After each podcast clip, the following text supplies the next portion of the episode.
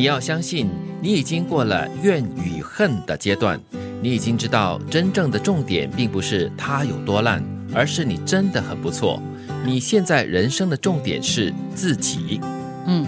我们到了不同的这个人生阶段呢，要看清不同的东西。是 真的，你要相信自己已经过了所谓的怨恨啦，还有就是埋怨的阶段了。最重要就是你要把这个视角看向自己了。我觉得说我们过了怨和恨的阶段的意思呢，应该是指我们已经经历过人生特定的一些东西，嗯，我们应该已经成熟了，我们应该沉淀了，也看透了一些东西了哈。所以最重要的就是你不要一直看重就是另外一个人的多难，或者是他伤害。爱你的人哈是有多么的伤害到你，你要真正的就是意识到自己本身已经走过来了，然后你真的是很不错的。是英语不是有句说吗？Move on，放下，然后继续往前走。是的，这很重要。认同你自己了。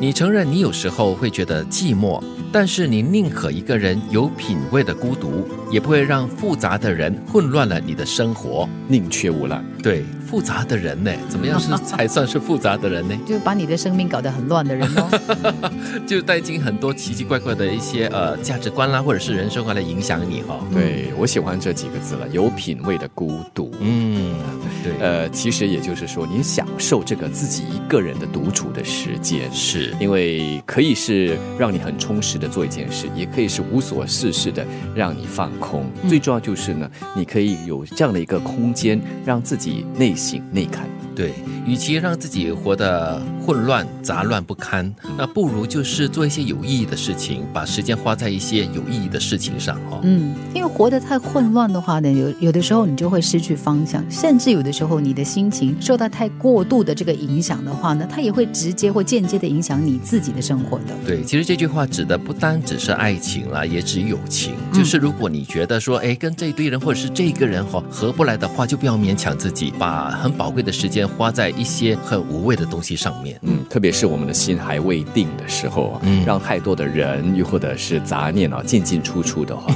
还真的是会让自己哈动了起来。是，你还在努力，甚至偶尔难免伪装，但你知道，总有一天你会勇敢的自然而然，你会大步向前，你会用确定接住自己的心慌，你会用勇敢证明自己的决心。我觉得它是一个过程，就好像我们的广播剧讲蜕变一样，就是你在那个过程当中呢，你一定会就是有一种不安、焦虑、心慌的一个状态。是。因为很多是未知数嘛，所以你就难免就是会心慌，而且难免会感觉说，嗯，呃，怎么样哈？如果我这样子做的话，会到底带给我什么后果之类的？所以可能那个时候那个阶段呢，你会要用一些方法来掩饰你自己。嗯嗯。今天的这三段话，总觉得就是一个重点，就在于要。认同自己，接受自己，那么好好的做自己，那么我觉得这样子的话，才会活得更加的坦然一点。对我对这句话特别有共鸣的，就是你会用确定接住自己的心慌。因为我觉得心慌慌是很难免在我们的生活中会产生的一种感觉，嗯，因为对很多事情你没有把握或者是缺乏信心的话，就难免会心慌。